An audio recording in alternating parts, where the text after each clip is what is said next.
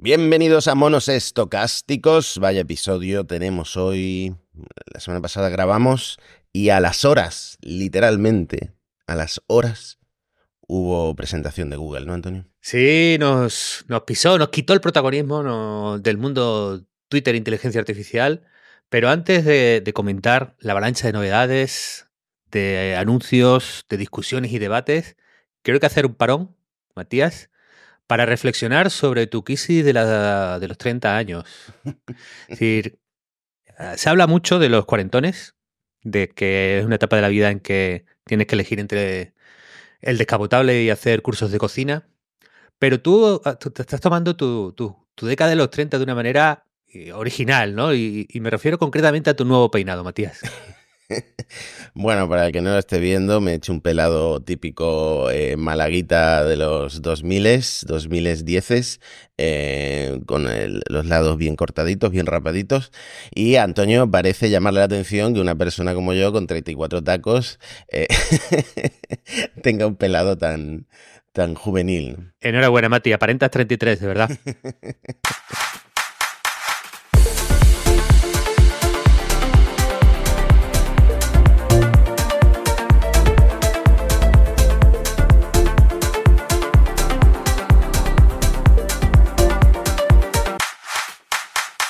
Antonio, tenemos un problema. Tenemos que decidir la pronunciación oficial de monos estocásticos de lo de Google, porque hay tres opciones. Vale. Una sería Gemini, ¿no? Gemini. Pero igual suena un poco pedante. Hmm. Otra sería Gemini, que yo uh -huh. creo que es el estándar, el estándar monos estocásticos, sería pronunciarlo Gemini, y otro ya sería traducirlo como los reyes, ¿no? Eh, como Isabel en lugar de Elizabeth, pues pronunciar Géminis. Mm. De hecho, mi duda era si era Gemini o Gemini. Claro, como en inglés no llevan la tilde, digo, esta, esta palabra es llana, es aguda. Me da la impresión de que en, en, el nombre del modelo ha metido mano la gente de marketing de Google, gente uh -huh. lista, gente preparada, que sabe que eh, llamar mm, GPT a las cosas o alfa, code, mm, phi, lambda no es, digamos, el, modo de llegar al gran público. Y bueno, yo, yo me amoldaré a como tú lo llames, Gemini. Gemini me suena bien, ¿no? Gemini. Bueno. Eh, Gemini es el anuncio de la semana, el anuncio del mes, porque yo creo que hay otro más interesante, pero bueno, no, no anticipemos y hablemos de Gemini de Google, Matías, porque le han dado mucho bombo. Tú tienes un problema, Antonio. Como esto tiene ya una semana, tú quieres pasar ya a temas más nuevos. Pero claro, los oyentes de monos estocásticos tenemos que darles información sobre lo que lanzó Google, aunque haya pasado ya una semana, porque bueno, tiene su importancia, claro. Aunque haya pasado ya de moda, realmente. Sí, una semana. Esto es una cosa muy vieja para, para nosotros que vivimos ahí en el, en el tiempo real, en, el, en, la última hora. Pero bueno, cuéntanos, cuéntanos un poco, Mati, que has estado bicheando a, a Gemini de Google y que, bueno, es, es, un, es clave de destriparlo, es uno de los lanzamientos del año sin duda y es, tiene cosas muy interesantes. Matías. Bueno, pues creo que es el primer modelo que en estas pruebas de MMM U, Massive Multitasking Language Understanding o MMLU, eh, supera el 90%. Entonces, el Gemini Ultra, que es el modelo más capaz y más grande eh, de Google, se sitúa por encima de GPT-4 de OpenAI en varias pruebas, pero por ahora no se puede probar. Esto lo lanzan el año que viene, a principios de 2024. Por ahora lo que han implementado en Bard es otro modelo, Gemini Pro, que es más pequeño y que se parece un poco más a GPT 3.5, ¿no? Sí, eh, yo, mira, ahora comprendo cuando la gente normal, que nos escucha, Mati dice, no me entero de nada. Es decir, hay que dar las cosas un poco más masticaditas, Matías. Yo creo que aquí tenemos que dar un, paso atrás. Eh, explicar un poco que Gemini es, bueno, el nuevo modelo de inteligencia artificial de, de, Google. Es un modelo grande de lenguaje que se llama, es decir, uno de estos modelos preparados para eh, conversar con él y que, digamos, es como el motor detrás de los servicios de Google que usan inteligencia artificial. Es decir, si GPT 3 o GPT-4 son el modelo de inteligencia artificial detrás que hacen funcionar a ChatGPT, pues los Gemini van a ser los modelos eh, que están detrás de BART, que es el ChatGPT de Google, el sistema con el que chatearemos e intercambiaremos información. Vienen tres sabores. Matías, ya has hablado del Ultra. El Ultra se supone que es el súper potente, el que va a superar a GPT-4, el que va a poner a Google en primer nivel de la inteligencia artificial, pero es un modelo que todavía no dejan catar ni dejan probar. Es decir, lo tienen en en su laboratorio. Ahora discutiremos por qué creemos que es esto. Y luego el Pro, que es el que sí se puede probar, ¿O no tanto, Matías? Eh, está disponible en 170 países, pero por supuesto no han incluido la Unión Europea. Ya nos estamos acostumbrando a esto y eh, después de lo que hablaremos más adelante en este episodio, probablemente se convierta el estándar de la industria, ¿no? No lanzar cosas en la Unión Europea, igual que en Estados Unidos, por ejemplo, donde si tenéis VPN podéis probar ya el eh, Gemini Pro, que es esta versión que decía que como podéis ver en esta tabla que estamos compartiendo en la imagen, se queda un poco por encima en los benchmarks mm, que GPT 3.5, pero no llega a ese GPT 4 que por primera vez alguien, Google, como era de esperar, eh, consigue hacer algo de sombra al modelo más capaz de OpenAI. Sí, el, que se puede probar ahora, es decir, ese Pro a nivel del 3.5 de OpenAI, lo que presuntamente ha conseguido Google, digamos presuntamente porque como no lo hemos podido probar en persona, pues eh, nos tenemos que remitir a los análisis y comentarios y a los benchmarks que, hemos sí, podido leer, es que el chat gratis de Google, BART, ahora está al nivel del chat gratis de OpenAI, que es ChatGPT.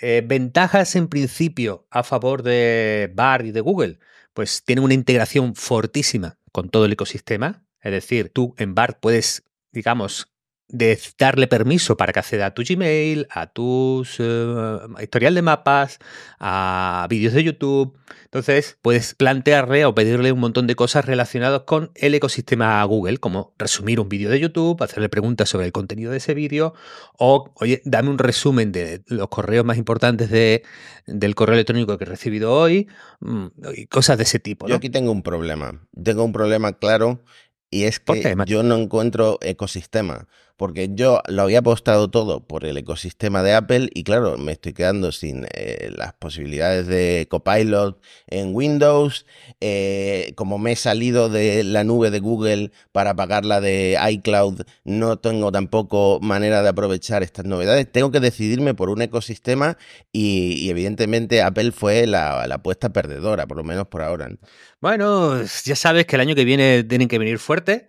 Pero bueno, de momento parte de la fuerza que, puede plantear Google es esta. El gran debate, creo yo, que, bueno, aparte de que ahora BAR es mejor y BAR es usable, yo creo que los análisis que he leído lo ponen un poquito mejor algunos y otros un poquito peor que ChatGPT, pero de nuevo, los europeos no podemos eh, considerar esta opción hasta que Google adapte eh, o con el nuevo modelo a las leyes europeas, en las que probablemente el, mayor handicap o el mayor eh, problema para esta adaptación es que los datos, siendo de carácter personal, se queden en Europa, que es parte de lo que la DSA impone a las grandes corporaciones tecnológicas y por lo tanto en el primer lanzamiento lo tendrán todos en Estados Unidos, por lo tanto solo los países que permiten eh, que los datos de los usuarios se vayan a Estados Unidos integran el nuevo modelo dentro de BAR y los europeos tenemos que esperar a que haya una siguiente adaptación que es eh, mantenemos servidores en Europa que se queden con los datos de los europeos.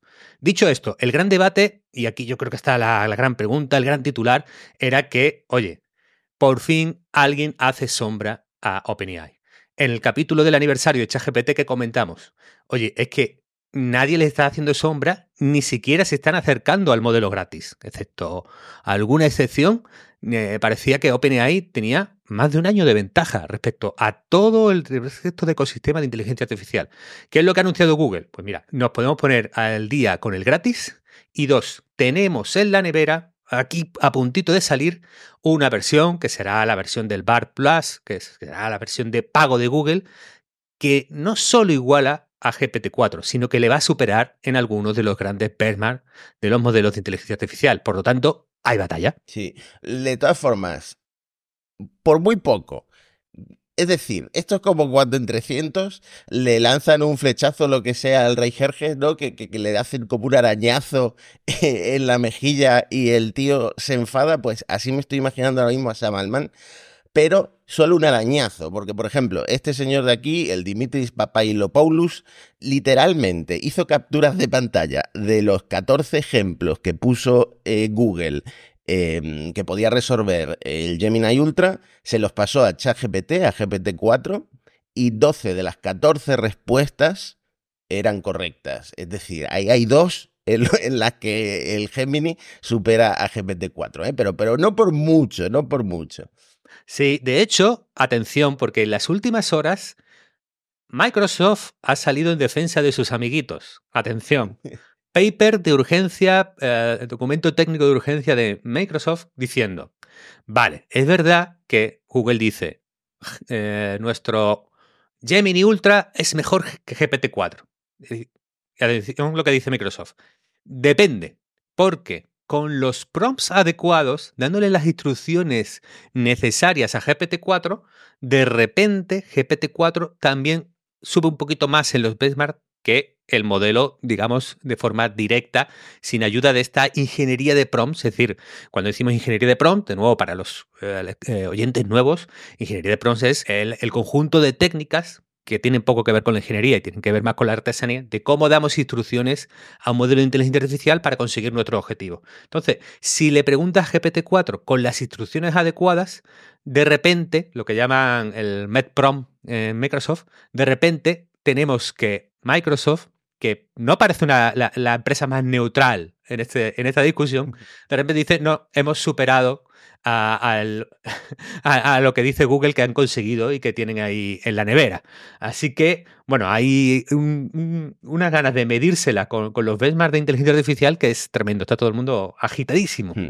Otra cosa que hay que decir en contra de Google, que parece que estamos en contra de Gemini, y al contrario, estoy deseando probar esto del Ultra, eh, es que el vídeo más impresionante de la presentación, que es este en el que vemos Em, como parece que en una conversación continua en vídeo le hacen preguntas a Gemini Ultra y Gemini Ultra las va contestando en tiempo real, como por ejemplo el tío este está dibujando ahora mismo un pato azul y le pregunta qué es y el Gemini Ultra contesta pues es un pato azul. Bueno, pues esto no es eh, un vídeo real, sino un montaje como publicó, creo que los primeros que lo publicaron fue The Verge, Em, a partir de conversaciones de texto y que ni siquiera eran un continuo, sino que eran unas conversaciones de texto con prompts simples, que de hecho está publicado en una web de Google, em, que luego convirtieron pues, en un montaje de vídeo para hacernos creer que pues eso fue un continuo de conversación por videollamada con Gemini Ultra y nada más lejos de la realidad. El vídeo es totalmente yo quiero creer, como un expediente X. Decía, el vídeo es una chulada porque de repente te ponen delante ahí esa sucesión de, de, conversaciones en la que la comprensión, entre comillas, comprensión, ya sabemos, de la inteligencia artificial de Google es perfecta de lo que está sucediendo delante. Aparentemente, claro, la entrada del modelo es de vídeo, porque nosotros estamos haciendo cosas, eh, la respuesta es inmediata, la inflexión de la voz con la que nos responde el modelo es de una comprensión perfecta, entonación. Eh, es que a nuestros ojos, eh, lo, comentaba en Twitter, ¿no? Creo que a nuestros ojos, algo así, aunque detrás sea un loro estocástico, aunque detrás sea solo una máquina de probabilidades que adivine la siguiente palabra que quiere decir, a nuestros ojos nos parecerá inteligente. Si se consigue esto, que lo que pasa es que la propia Google lo ha reconocido, 12SV eh, de hecho le, hizo un CSI al vídeo estupendo de, por qué no, no era, eh, digamos, un vídeo que transmitiera las capacidades reales de la experiencia que vamos a tener con el modelo, sino que es, eh, digamos, una narración pseudopublicitaria que aparenta eh, unos tiempos de respuesta, una falta de latencia, eh, un uso del vídeo que no va a tener el, modelo real. Y por eso, de nuevo, igual que la gente de marketing de Google eh, ha estado muy viva al ponerle Gemini al, modelo, ha estado muy viva al, al, proponer esto, pero yo creo que al final les ha salido mal, Mati, porque tienes un modelo súper potente que es multimodal, que a lo mejor no lo hemos subrayado, esto está entrenado con texto, con vídeo, con audio, con foto, es decir, todo desde el, desde el origen es multimodal y tiene una pinta fantástica, pero la sensación al final es, no lo lanzas de verdad, no lanzas el fuerte que dice que supera GPT-4, no, lo tenemos que creer que es, que es así de bueno. Y además lo lanzas con una campaña que, parece eh, en la que quieres exagerar, en la que quieres de alguna manera disfrazar, vendernos algo que no es real. ¿no? Entonces creo que, para lo menos para la gente más del núcleo duro de la inteligencia artificial ha sido un poco ah, de mal sabor de boca, Matías. Sí, de hecho lo resume muy bien con mala baba un eh, vicepresidente de producto de OpenAI, Peter Wellinder, que dice, personalmente a mí me gustan más las demos en directo y poder probarlo por ti mismo, ¿no? Es que es tal cual. Yo creo que esto fue una campaña eh, muy Em, organizada por el equipo de marketing de, Google, como tú dices, porque de hecho varios medios, como mis compañeros de Shataka, tenían embargo para eh, publicar el lanzamiento. Así que yo creo que esto estaba muy preparado para causar ese, efecto em, que no, no casa mucho con eh, lo que es la corriente de gente muy encima de las novedades de, de, IA que quiere probarlo ya y que no va a poder hasta dentro de unos mm, semanas, meses. Mm. Sí, sí, sí, ya veremos. De todas maneras, creo que aquí hay varias, varios puntos que, hay que subrayar. Nos lo comentaba un, oyente, Domingo Gallardo, en Twitter. GPT-4 es alcanzable, ¿vale? Eso es, lo tenemos que tener ahí delante y subrayable. Es decir, ya está la, competencia ahí.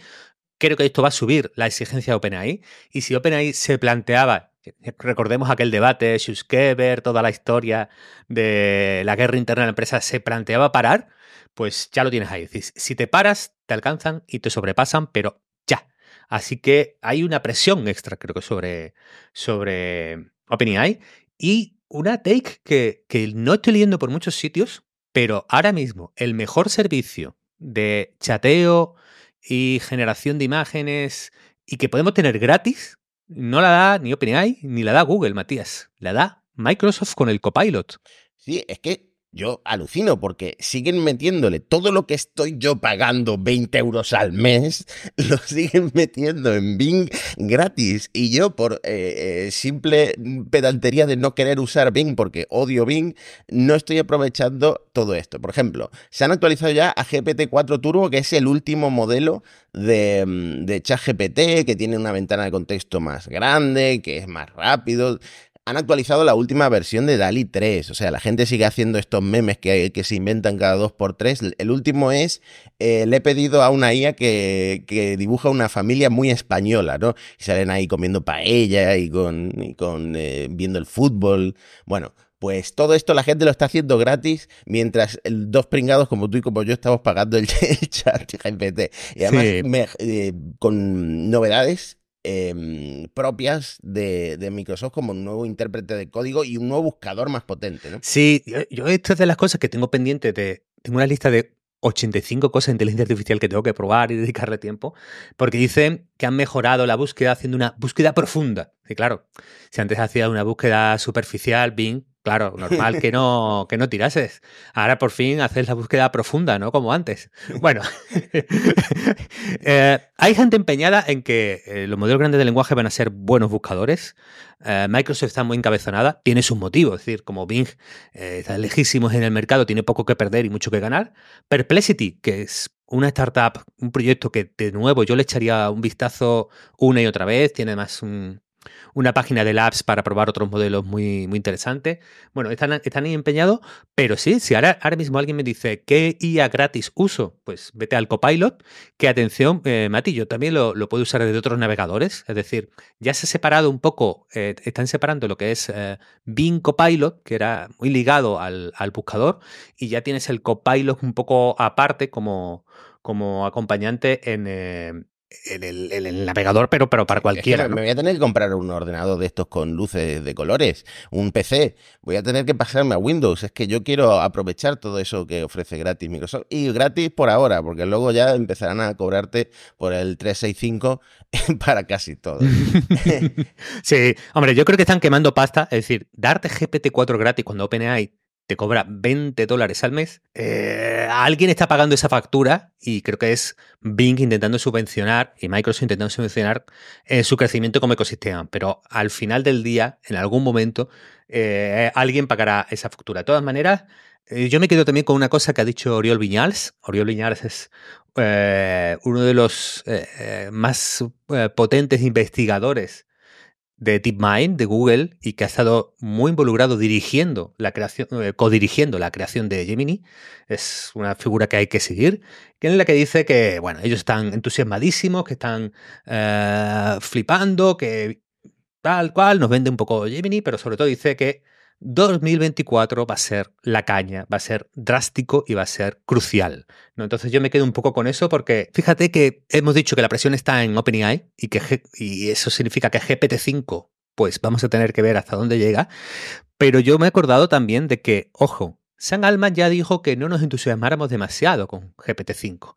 Hace poco Bill Gates en una entrevista eh, decía que GPT-5 no iba a avanzar mucho respecto a lo que tenemos ahora. Están eh, muchas voces diciendo moderemos las expectativas y el propio Google cuando saca su mejor modelo, cuando lo saque, tampoco, como tú decías, se va mucho más adelante. Entonces, vamos a ver si no estamos hacia un cierto, eh, no sé cómo llamarlo, límite de bueno, del paradigma de Deep Learning basado en el Transformer y que no vamos a tener mucho más avance. Tomerás, Piñals dice que 2024 será la caña.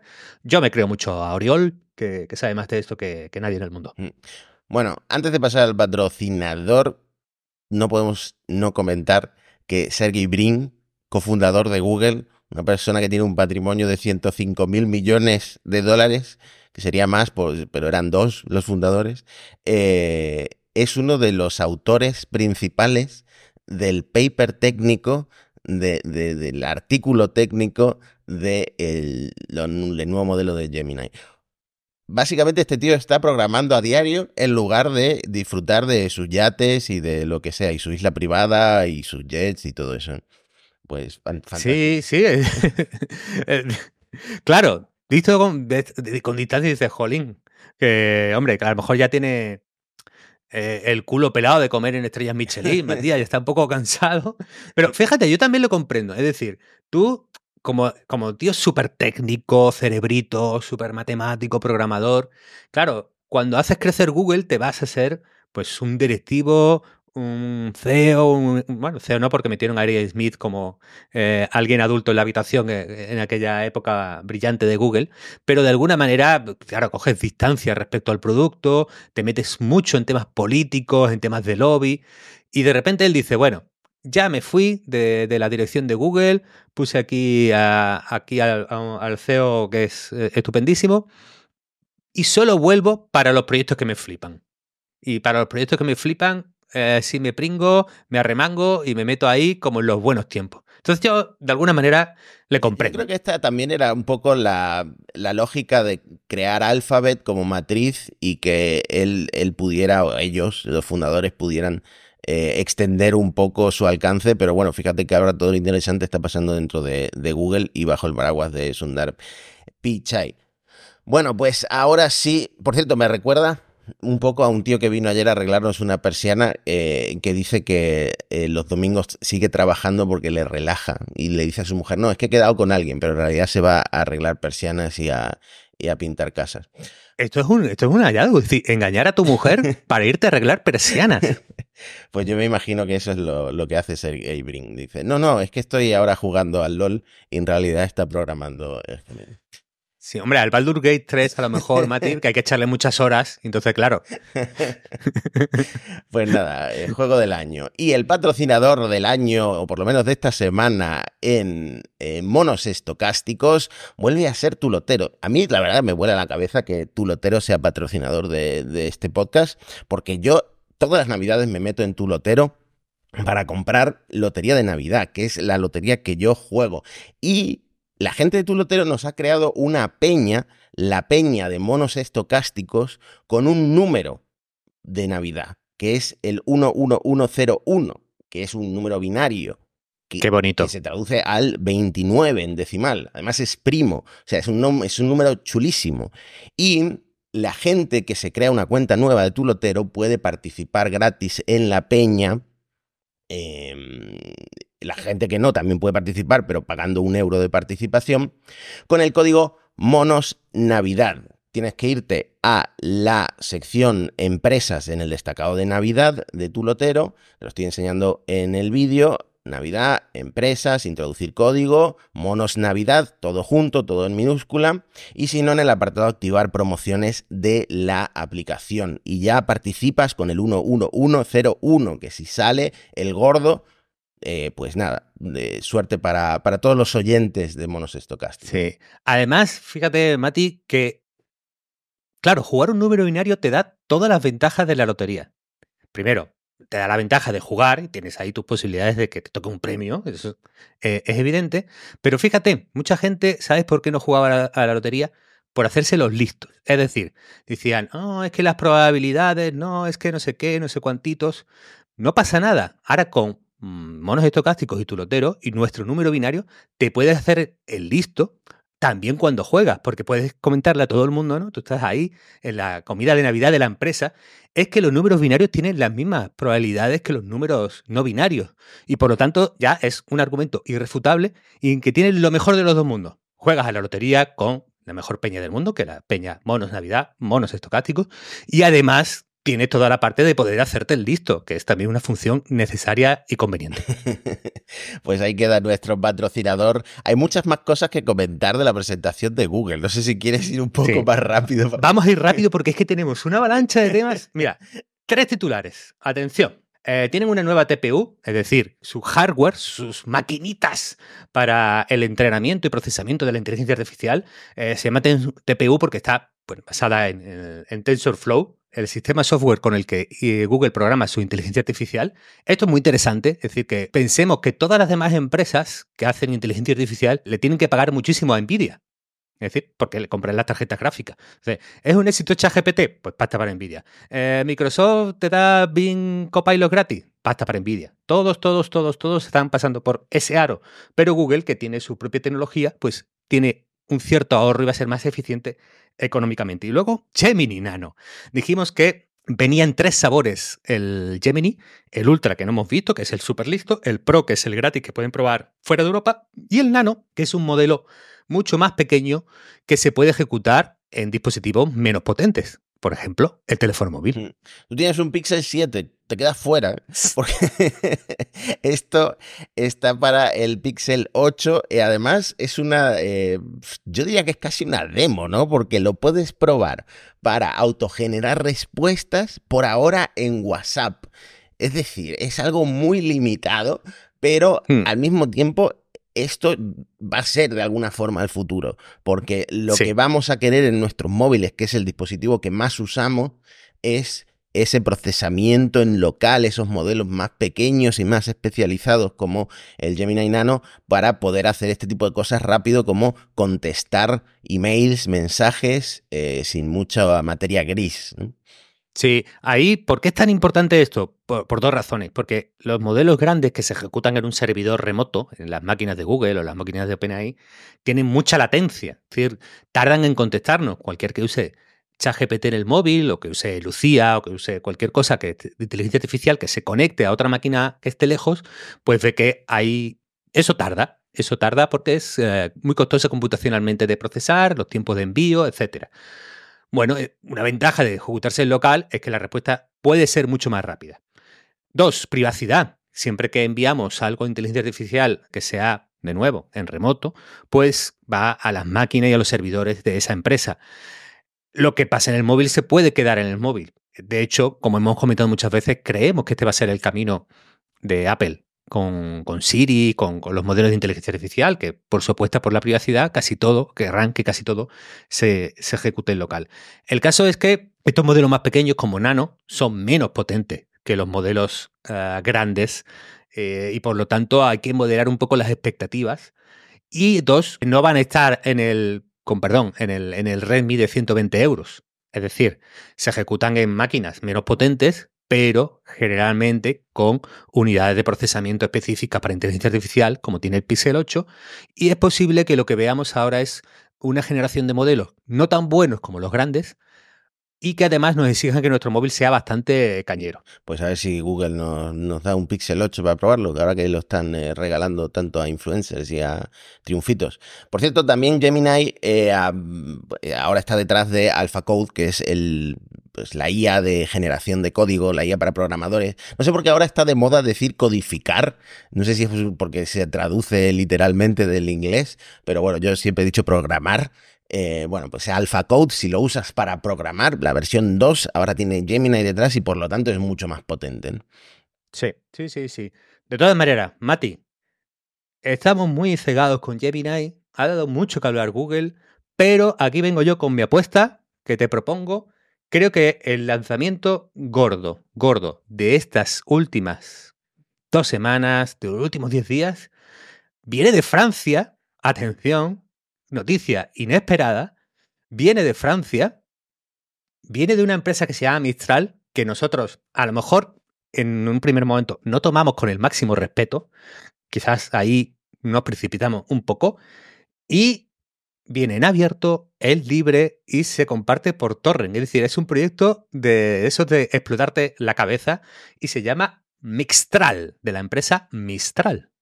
Pues yo siempre he sido fan, bueno, siempre, desde que me enteré de su existencia, y básicamente me enteré de su existencia porque en Twitter tienen eh, esta imagen que es literalmente creada con WordArt, ¿o te acuerdas del WordArt de los 2000? Pues ese es su logo, Mistral.ai, y luego lo que tú dices, comparten directamente, sus únicos tweets son magnets eh, para descargarte por torrent eh, sus modelos y, no, no, modelos eh, poco potentes. No, no, es que están a la par que el, que el GPT 3.5, ¿no?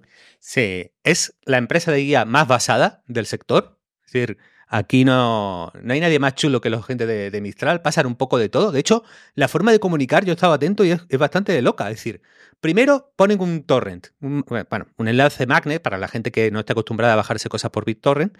Pues el magnet es un tipo de enlace que a nuestro cliente de BitTorrent, nuestro sistema con el que hacemos descargas, pues tiene las instrucciones, tiene dónde encontrar y cómo conseguir la descarga de, de este fichero. Bueno, pues primero ponen eso, quien quiera y tenga valor que se lo baje, y luego, pasadas las horas, hacen un post y explican, esto es lo que hemos puesto para descargar, chavales.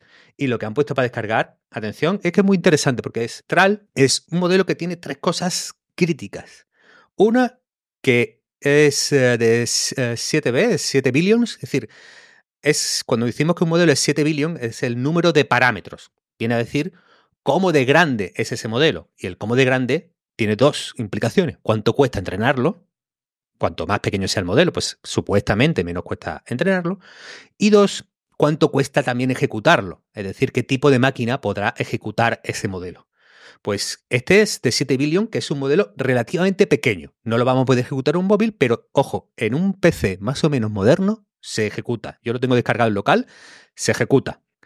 Segunda cosa importante de Mixtral, que, oye, en los benchmarks sale mejor que GPT 3.5. Es decir, esto que te puedes descargar y ejecutar en tu ordenador ya es mejor que ChatGPT gratis. Y que llama. Y que llama, y que llama de, meta. Y que, bueno, no lo he visto en los, en los benchmarks, pero creo que es mejor que Grok de Elon Musk y Twitter. Es mejor.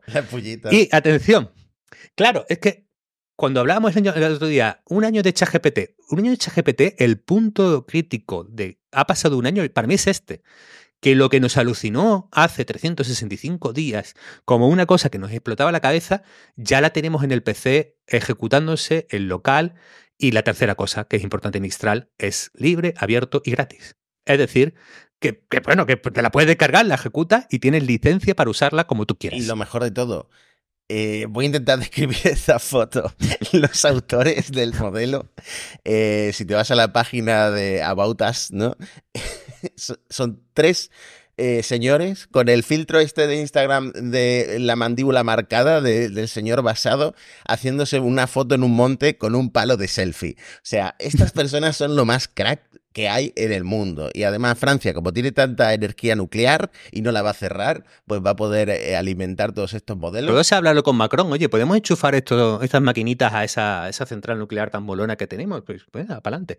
Eh, técnicamente también ha abierto un camino muy interesante que, lo llaman el, el MOE, Bueno, eh, otro día técnicamente nos podremos meter un poco más en profundidad, pero sobre todo es una vía por la que van a optimizar mucho eh, los modelos.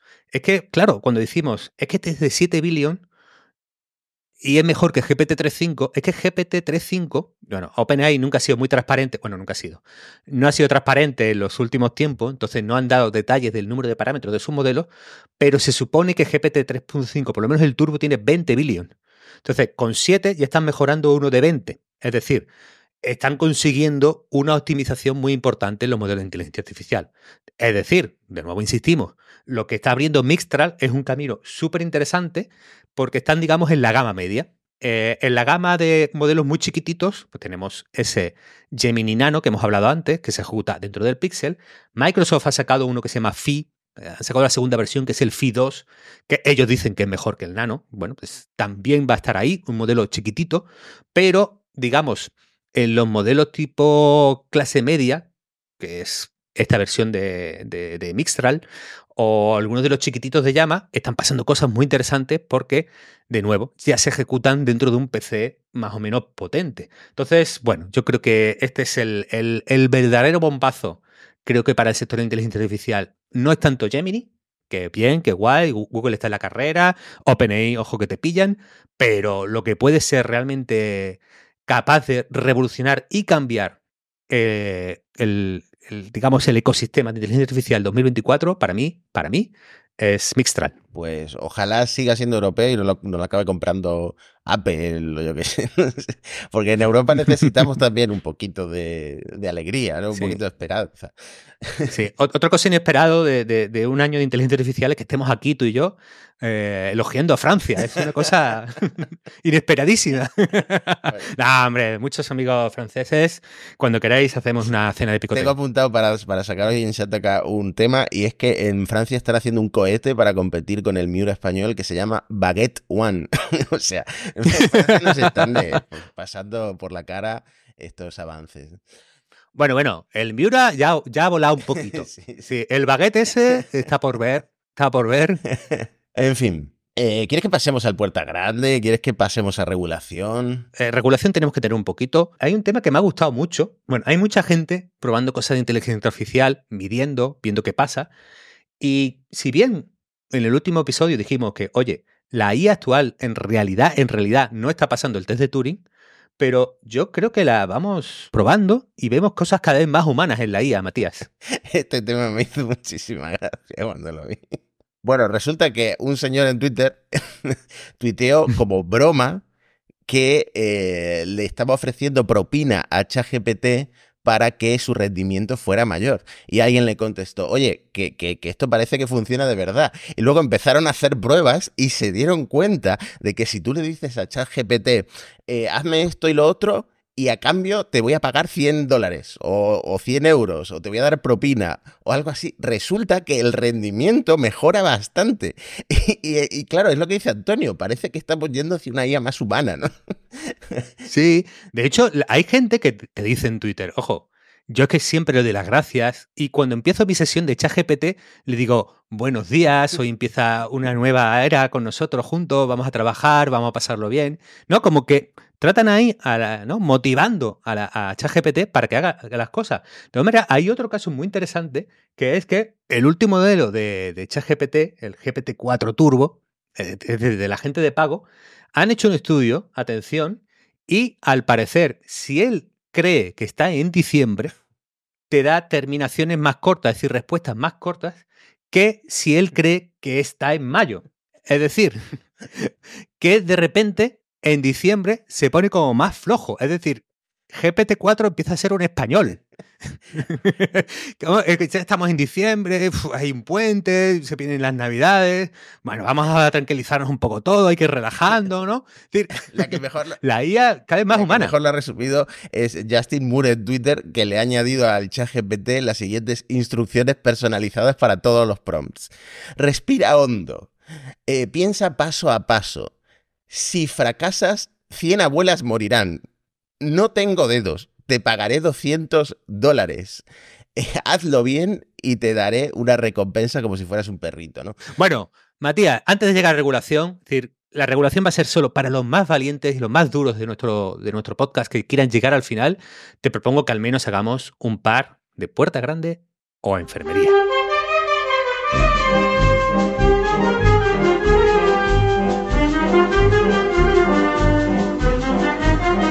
Puerta Grande o Enfermería, la sección que se prepara Antonio y que yo ni siquiera me leo porque me gusta reaccionar de verdad a las cosas. Cuéntame. Eh, una cosa a favor de tu ídolo, muchos oyentes no lo saben, pero el ídolo de Matías es Elon Musk.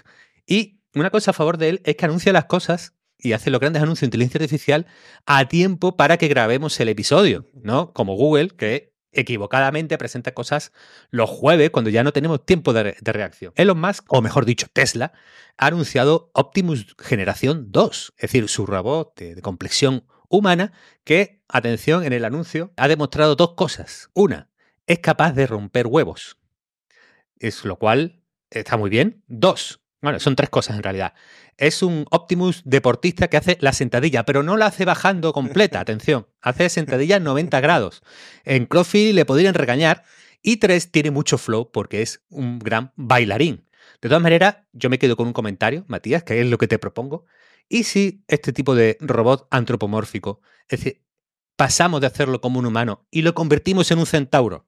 No tendría muchas ventajas porque tendría cuatro patas para ir cabalgando por, por los sitios y a la vez otras dos manitas para romper los huevos. Claro. Entonces, ¿El robot centauro puede ser el futuro, Matías? Que ¿Por qué estamos diseñando los robots con una forma fallida como la humana cuando mezclar animales con humanos, con humanos sería lo más, lo más eficiente? Totalmente de acuerdo. Y animales eh, mitológicos incluso. Sí, sí, sí, sí. Aquí yo creo que este chico de Reddit puede tener mucho futuro en las empresas de tecnología actuales. Y hablando de gente que puede tener futuro en, la, en las empresas de tecnología, un caso interesante. Es decir, hay una compañía eh, que se llamaba Presto Automation que va a ser investigada por la SEC en Estados Unidos. ¿Qué es lo que hacía Presto? Automatizaba un montón de cosas gracias a la inteligencia artificial. Entre ellos, los drive-thru. Es decir, pues esos puestos por los que tienes que pasar pagando para recoger un pedido de comida o para pasar por una autopista, ese tipo de servicios, ¿no? Y ellos decían, lo hemos automatizado todo con inteligencia artificial, conquistaremos el mundo. ¿Qué es lo que dice la SEC y por lo tanto están investigando? Que estas automatizaciones, estas drive-thru impulsados por inteligencia artificial, en realidad están gestionados casi en su totalidad por miles de filipinos. Ciudadanos del hermoso país de Filipinas, siempre amigo y compañero histórico de, España, y que el futuro de la IA. es, que, claro, además, a mí me gusta como lo da Blumberg, porque Blumberg dice. Claro, es que esto tiene un sentido económico, porque no es la misma inversión que te van a hacer si tú dices voy a automatizar las cosas con inteligencia artificial que el dinero que te van a dar si dices voy a automatizar las cosas con miles de filipinos. Es como cuando le llevas una tele a una civilización que está aislada y miran a ver por detrás dónde está la persona, pues en este caso es verdad, hay filipinos dentro. claro, pero yo, yo digo una cosa, es decir, ¿puede la IA superar a un filipino? Es decir, un, filipino, de cualquiera, ¿no? Un pakistaní, una persona de carta estación, da igual, de, de donde sea. ¿Puede la IA superar eso? ¿No será mejor usar Claro, luego viene todo el tema de colonialismo y de explotación y todas estas cosas, ¿no? tenemos que mandar trabajo allí, ¿no? Tal, ¿no? Hay muchos debates ahí ideológicos pero bueno, Presto tiene ahí una propuesta que eh, vamos a engañar al mundo diciendo lo que sea y vamos a usar filipinos. ¿Tú ahí le, darías puerta grande, Matías, o enfermería? En honor al señor que me arregló ayer la persiana, le voy a dar puerta grande porque el señor de ayer me dijo básicamente esto, pero con otras palabras, ¿no? Que la gente de hoy en día no sabe hacer nada, que solo están ahí con los jueguitos y con los youtubers y, mm, y que necesitamos gente obrera como los filipinos que están detrás de, del drive Puerta grande para los filipinos, Presto, bueno, no tanto, pero para ellos ahí nuestro apoyo total es de monos estocásticos. Y un último puerta grande de enfermería lo tenemos, Matías, con Iker Jiménez. Atención, porque es una historia truculenta. Iker Jiménez le han gastado una pequeña broma en Forcoches. Hay gente que ha dicho, oye, esto de Eleven Labs, que es una empresa de inteligencia artificial que trabaja con audio, pues puede dar mucho juego, puede ser divertida, para hacer cosas como que la voz de Iker Jiménez lea hilos históricos de Forocoches. Claro, los hilos históricos de Forocoches a veces no son la expresión máxima de lo políticamente correcto, Matías. A veces, pues tienen eh, un alto contenido sexual, por no hablar de cierto eh, racismo o elementos que pueden ser más, más cuestionables en una voz como la de Iker, que es pues, eh, famosa y que se debe a, su, a su público y de, su trepidante programa Horizonte. Caso que Iker recibió la llamada de su abogado diciéndole, atención, tan suplantado la identidad y que podemos estar entre un delito de odio con la inteligencia artificial. Yo nunca he sido un, gran seguidor, no, no puedo hablar mucho de su carrera ni de sus últimas derivas, pues no, no lo veo, ¿no? Pero es verdad que la voz de Iker con la sintonía del programa le dan un ambiente, le dan un toque a, cualquier texto que tú pongas por delante, que yo creo que voy a pagar Eleven Labs para que todos mis textos que mando por WhatsApp, de repente los mande con la voz de, de Iker Jiménez. Creo que si Iker llega a un acuerdo con WhatsApp y con, con Meta, puede ser uno de esos famosos que usa Meta para potenciar su, para vender su IA y que todo nos lo podemos mandar con, con audios de Iker Jiménez, me parece fenomenal. Si Eleven Labs no tuviera la barrera de entrada de 5 euros al mes, creo que es, eh, la gente estaría haciendo bromas con esto, pero a diario, ¿no? Con sus amigos, en grupos de WhatsApp. Eh, pero bueno, la barrera de 5 euros es difícil de franquear. Sí. Bueno, pues eh, puerta grande de enfermería para, para Forocoche, Iker, Siempre puerta, puerta grande. De hecho, eh, un amigo relacionado con Foro Coches nos mandó, nos mandó una canción sobre monos estocásticos que pondré al final del episodio, para cerrar el episodio. Perfecto. Pues antes de cerrar, viene la parte dura, la parte heavy, lo que se ha anunciado de la AI Act, de la, vamos a llamarla, la Ley de Inteligencia Artificial de la Unión Europea, todavía no es un texto que podamos analizar con detalle en la concreción explícita de, de las medidas que va a tomar la Unión Europea. Lo que tenemos ahora mismo es el acuerdo político con los principios y las líneas generales que va a tener esa ley. supone que ha llegado a un acuerdo la Comisión Europea y que eh, con los ministros de los países, etcétera, y que tendrá que ser presentada al Parlamento Europeo. Pero bueno, esta ley europea, de momento, en su, eh, bueno, en su desarrollo no la tenemos concretada. ¿Qué es lo que tenemos? Las notas de prensa y los documentos sobre el acuerdo. Tenemos las declaraciones de los políticos sobre cómo van a desarrollar esa ley y qué, cosas más concretas, aparte de las notas de prensa, nos pueden decir.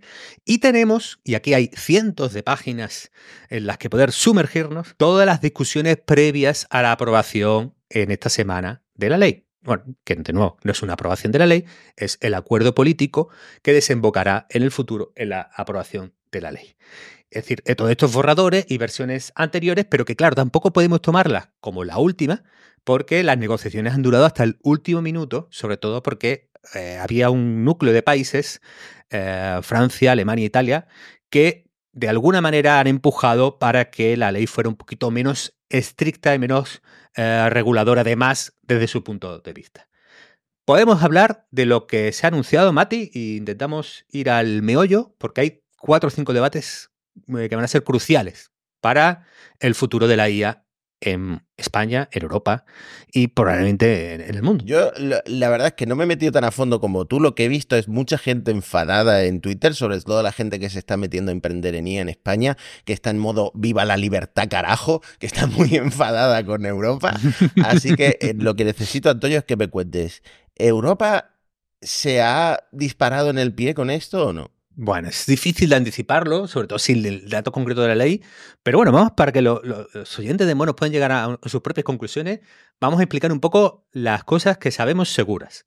Va a haber sistemas prohibidos, es decir, cosas que ya ha decidido la Unión Europea, esto va a estar prohibido y no se va a poder hacer bajo ninguna circunstancia. Hay un, eh, por ejemplo, eh, los sistemas de puntuación social, como cuando se hizo famoso en China, ¿no? De esto de que cada uno teníamos una puntuación, dependiendo de lo bueno que éramos, íbamos a estar hipervigilados.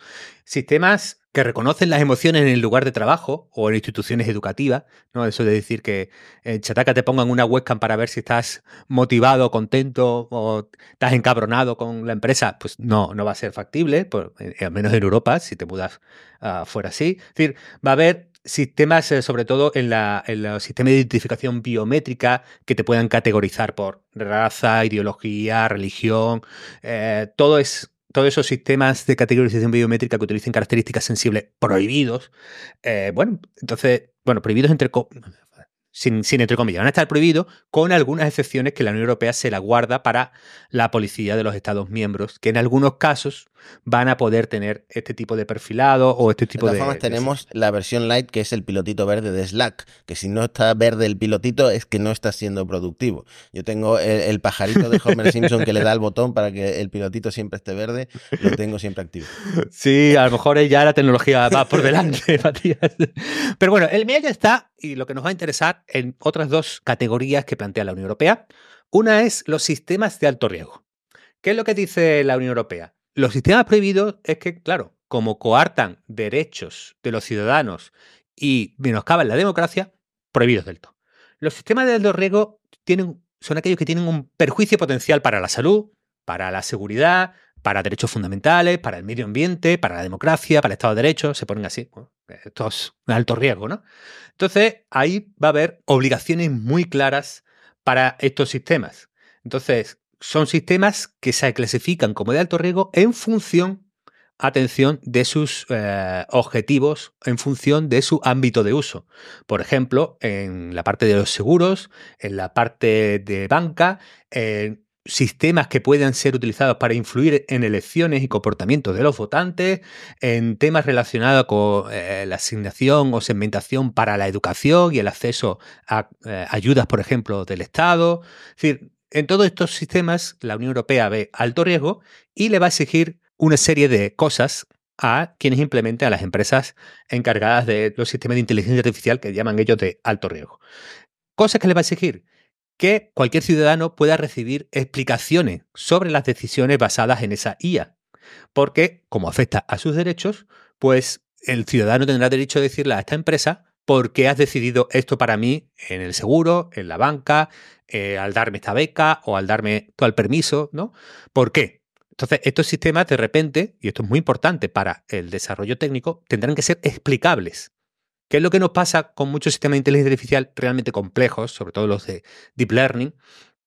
que sabemos la arquitectura, sabemos cómo lo hemos montado, sabemos cómo funcionan, pero cada pequeña decisión no somos capaces de trazarla y decir, pues mira, a ti se te ha dado esta puntuación para darte una hipoteca porque Mm, pasa esto con tu sueldo, o pasa esto con tu contrato de trabajo, pasa esto con el mercado del no sé qué. Entonces, esa explicabilidad que muchos sistemas de inteligencia artificial actual eh, no tenemos o no la hemos conseguido, pues va a ser un requisito en Europa para los sistemas de alto riesgo. La pregunta, claro, que empezamos es, los sistemas que más utilizamos como ChatGPT, como BART, como Copilot, como Midjourney, ¿son sistemas de alto riesgo o no lo son. Porque ahí el nivel de exigencia, pues ya ninguno de estos ahora mismo lo cumpliría.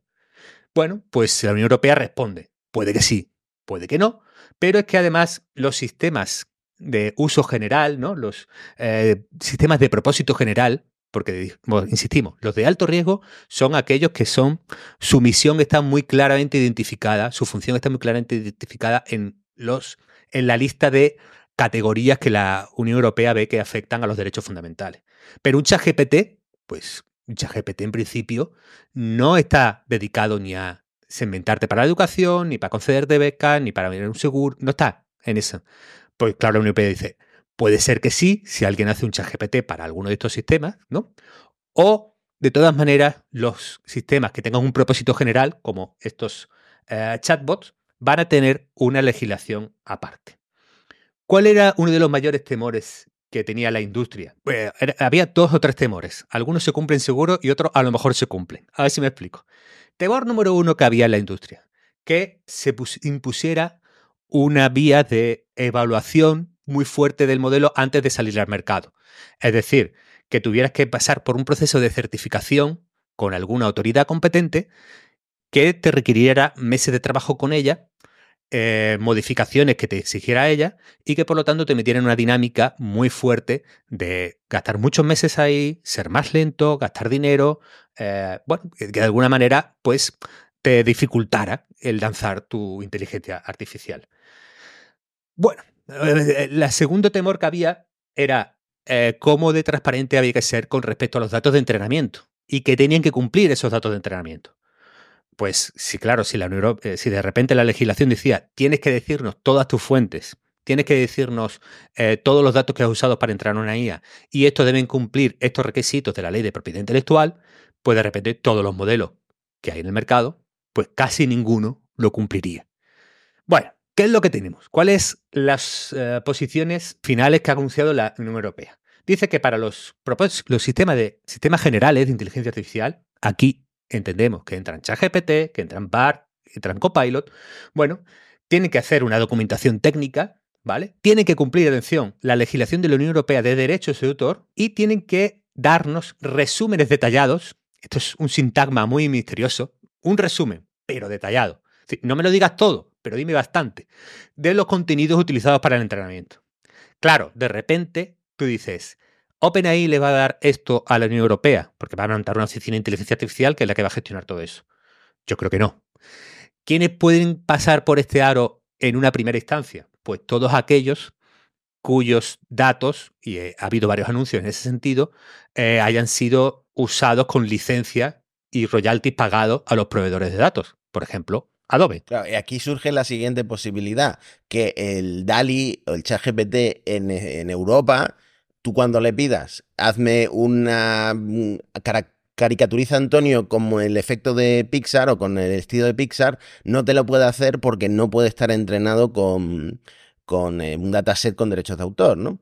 Sí, porque fíjate, Matías, los sistemas generales, y, y ahora que DALI forma parte eh, o, por ejemplo, en el caso de Gemini que hemos comentado hoy, eh, trabajo con vídeo, audio, texto, imagen, ya es un único modelo de propósito general.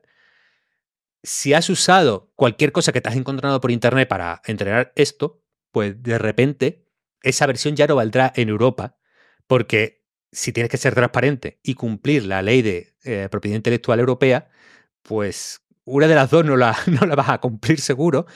Esto podría empujar a que las empresas de inteligencia artificial tengan una decisión, que es un modelo especial para Europa, igual que tenemos versiones especiales para Europa de, muchos servicios de Internet, en la que eh, ha sido entrenada una de dos, o con contenidos con licencia o con contenidos sintéticos, que es una línea de investigación fuerte en el campo de la IA. ¿Qué, qué son IAs con datos sintéticos? Pues que en vez de entrenar a las IA con cualquier imagen de Internet, entrenó la IA con textos que han sido generados por otra IA. Esto ha dado resultados muy malos hasta ahora, pero hay gente que dice que es una vía prometedora.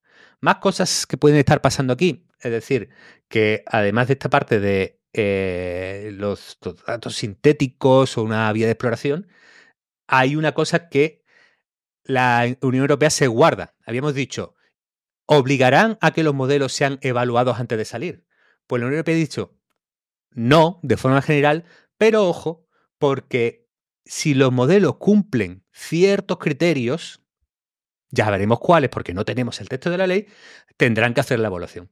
Es decir, tendrán que pasar por un organismo auditor de la Unión Europea que evalúe los riesgos y le obligue a mitigarlos, esos riesgos sistémicos, eh, esas pruebas que hará la Unión Europea antes de salir. Por lo tanto, esa amenaza de va a haber evaluaciones estrictas, certificaciones, parecía que desaparecía de la legislación europea, pero de alguna manera la Comisión ha dicho, me guardo esa carta si esto va a tener problemas sistémicos. ¿Cómo se decidirá eso? Todavía no, no, no lo sabemos. Takes. Bueno, aquí hay un montón de debates que puede haber, Matías. Lo hemos debatido varias veces. Cuanto más estricto va a ser esta legislación, tiene unas consecuencias más, eh, más impactantes para el, sector y la industria de la inteligencia artificial. Consecuencia que se puede dar, si esto de las certificaciones es muy estricto y tienen que pasar muchos modelos por él, esto es algo que pueden cumplir las grandes empresas solo. Es decir, el open source, vamos a ver, la empresa pequeña que quiera tener su propio modelo, te vas a arriesgar. Es que las multas, dependiendo de la gravedad, pueden ir de, bueno, son del orden de 7 a 35 millones de euros en algunos casos. Eh, pueden pillarte el 7% de la facturación mundial si cumples. Es decir, el sistema de, de sanciones, el riesgo es altísimo. Entonces, ¿Acabará siendo esto solo un campo para, para, las grandes empresas que pueden permitirse procesos largos, caros y amenazas económicas tan fuertes? Es una de las, de, de las amenazas, ¿no? Aquí, Carmen Artigas, secretaria de Estado, me la vi en rueda de prensa después de anuncio, dijo que se iba a proteger al open source. Es decir, dijo que de alguna manera eh, habría excepciones en el código, en el texto de la ley, por el cual los sistemas open source no serían tan exigidos como los sistemas propietarios de grandes empresas. De todas formas, te ha saltado la mejor declaración de Carmen Artiga, que es la que pusiste en Twitter, eh, que uno de, uno de los riesgos sistémicos en los que podría incluir una inteligencia artificial es que un recomendador de películas sistemáticamente nunca proponga películas turcas. A mí esto me parece, a mí esto me parece un riesgo, claro. de verdad, muy peligroso, porque a mí me encantan las novelas turcas. Yo tengo es que hay dos cosas muy importantes, Matías. Atención, vamos a ver. ¿Qué es lo que dice la Unión Europea? La Unión Europea dice, vamos a legislar antes de que surjan los problemas, porque son problemas tan graves, tan sistémicos, tan irreversibles. Fíjate que yo, en, el último capítulo, decía, hombre, yo soy partidario que vayamos adelante y cuando surjan los problemas, de verdad, pues legislamos y los corregimos. Es, parece lo más razonable. Pero la Europea dice, no, no, ¿por qué? Porque algunos de esos eh, incidentes que puede provocar la IA, nosotros adivinamos, pronosticamos que van a ser sistémicos e irreversibles. Van a hacer tanto daño que de repente, eh, si no lo legislamos antes, ahogando un poco la innovación, vale. Eh, a lo mejor frenando la inteligencia artificial en Europa, bueno, pero a cambio nos vamos a salvar de esos gravísimos problemas. Entonces, primera entrevista, secretaria de Estado, una de las grandes impulsoras de la ley, Carmen Artigas, le preguntan, cuando uno de estos modelos que no entra en alto riesgo, eh, ¿no? Esos modelos generales que hemos hablado, como ChatGPT, ¿qué puede hacer tan grave que necesita esta legislación tan fuerte que anticipemos y que cuidemos tanto? Y ella dice, es que puede ser que no te recomiende películas turcas.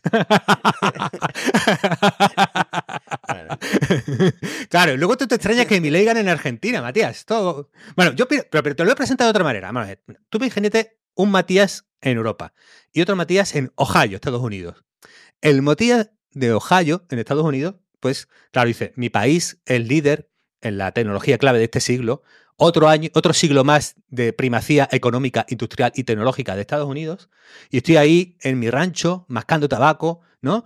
Eh, de repente allí con mi escopeta ahí sentado en una hamaca, pero cuando entro dentro, Matías, cuando enciendo la tele y pongo un sistema de, películas, de repente no aparece ninguna película turca, Matías. De repente paseo por el Bósforo o, qué bueno está en la Macun, no están en las recomendaciones. Sin embargo, el Matías europeo, el Matías europeo las tiene, Mati. Sí, no, pero es que, Antonio, tú tienes que entender que si algo tenemos en común todos los países miembros europeos, los alemanes, los franceses, los españoles, es que todos vemos novelas turcas por la tarde, cuando acaba Ana Rosa o quien sea, se eh, empiezan las novelas turcas y por eso queremos proteger tanto la, industria audiovisual turca. Sí, pues yo, yo lo extendería, atención, yo extendería esto, creo que es un gran acierto de, la Unión Europea, de Secretario de Estado, en los sistemas de recomendación de restaurantes cercanos o de comida para llevar. Porque ¿y si hay discriminación de los sitios de chaguarma? Ahí, ahí podría estar ocurriendo algo grave que la Unión Europea se puede, se puede estar perdiendo. Bueno, hay una cosa, decía Antor, eh, Andrés Turrubia, que él no veía ninguna ventaja en la IA que nos vaya a ayudar a Europa a convertir la inteligencia artificial por el mundo.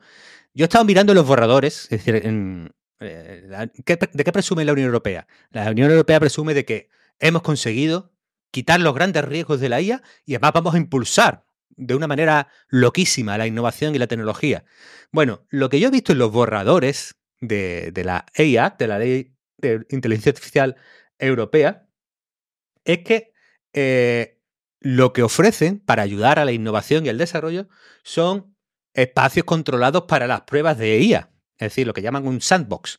Es decir, tú tienes tu sistema de IA y el Estado ha preparado, la Unión Europea ha preparado un entorno en el que puede hacer pruebas reales y en el que puedes ir aprendiendo y viendo los problemas. Y además, eh, según los borradores, ahí se pondrá a vender la Agencia de Protección de Datos y otros organismos eh, por el cual durante unos meses estarás enredado en un proceso burocrático dentro de un sandbox en el que habrá un montón de organismos burocráticos de la Unión Europea diciéndote cosas que tienes que corregir, cosas que están mal, y ojo, como es una prueba real, las consecuencias legales de si hay algún problema las sigues teniendo. Lo cual yo dije, jolín, esto sí que ayuda a los emprendedores a la innovación. Es decir, estar meses y meses enredado con eh, burocracia, sistemas legales, eh, gastándote el dinero tú ahí y asumiendo todos los riesgos legales, es lo que todo emprendedor ha soñado toda la vida para llevar a la Unión Europea al liderazgo mundial de la IA. Bueno, ya hablando más en serio, Mati, mi, primera impresión es que podría haber sido peor, eh, más restrictiva y podría haber fastidiado el open source. Todavía tengo una poca esperanza de que eso sea así. Yo creo que legislar tan pronto eh, anticipando problemas sistémicos irresolubles y, que no tienen vuelta atrás, me parece que ha sido más una muestra de pánico moral que de realidad eh, social y que, bueno, yo no, no veo que, de hecho, en el discurso de la propia secretaria de Estado de Inteligencia Artificial Española, Carmen Artigas, no encuentro ni un milisegundo, ni una mínima declaración de cómo España va a estar colocada en esta tecnología. Solo escucho eh, restricción, control, miedo, eh, regulación. Bueno, pues por eso pusimos antes la agencia de la IA que, las startups y las y todo lo demás, ¿no? Esperemos que, sean los em, estos tejidos nuevos tecnológicos que están surgiendo en Madrid, Barcelona, Málaga, Valencia, etcétera, los que los que pongan lo interesante que son los modelos. Bueno, pues Antonio, te, voy a poner como en los Game Awards, el, teleprompter, ve, resumiendo, ¿no? Que estaba un tío hablando de que se había muerto un compañero de trabajo y el, el teleprompter ponía, por favor, eh, termina ya tu discurso. Pues, pero yo creo que ha valido la pena, creo que ha quedado mucho más claro eh, de qué va esta propuesta, bueno, esta primera ley de la IA que tendrán los países miembros que, aplicar de alguna forma en su legislación. Sí, una última cosa, queda tiempo para que empiecen a aplicar cosas. Lo prohibido se va a aplicar muy pronto, pero digamos, la mayoría del núcleo de la legislación, conoceremos en enero el texto final, se aprobará febrero marzo si todo va bien, aplicación en dos años para que toda la industria se pueda preparar. Ahí esto sí, yo creo que está a favor de, la Unión Europea y también a favor de la Unión Europea, de que hay casos de los prohibidos que son salvajes y dañinos clarísimamente y están bien prohibidos, pero a favor de la Unión Europea es que habrá un proceso de adaptación grande para toda la industria. pues con esa nota positiva, vamos a, dejarlo, a dejaros con la canción que nos manda nuestro amigo Edu de Tech 101 que es muy divertida. Tech 101, gran newsletter. Suscribiros todos. Gran newsletter. Y mm, nos vemos la semana que viene con muchas más noticias, porque esto ya veis que no para y seguramente terminemos de grabar y anuncie a alguien algo muy importante. Un abrazo a todos. Chao, chao, chao. Aquí viene la fiesta, está por comenzar. Antonio y Matías están aquí para hablar de los monos estocásticos que te van a impresionar en su podcast de IA. No te lo debes perder. No, no. Y van de temas en temas sin parar. Monos estocásticos, inteligencia artificial un podcast que no tiene rival. Diversión y conocimiento juntos en un lugar. Antonio y Matías te van a atrapar. Monos estocásticos, nunca más serás igual